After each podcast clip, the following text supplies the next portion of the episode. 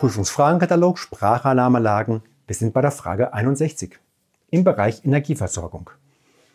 Welche Anforderungen sind an die Batterien einer SAA, einer Sprachalarmanlage, zu stellen? Erstens, die Batterien müssen wiederaufladbar sein. Ja oder nein? Die Batterien müssen für die Erhaltungsladung geeignet sein. Ja oder nein? Die, Batter die Batterien müssen für den ortsfesten Betrieb geeignet sein. Ja oder nein?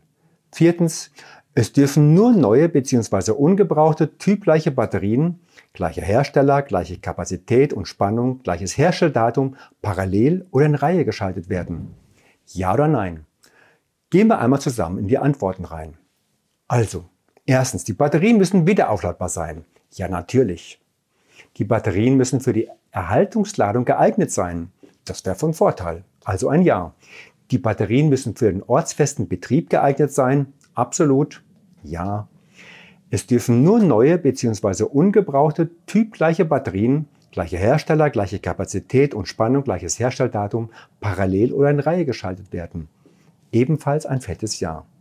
Viermal Ja wäre die richtige Antwort. Vielen Dank.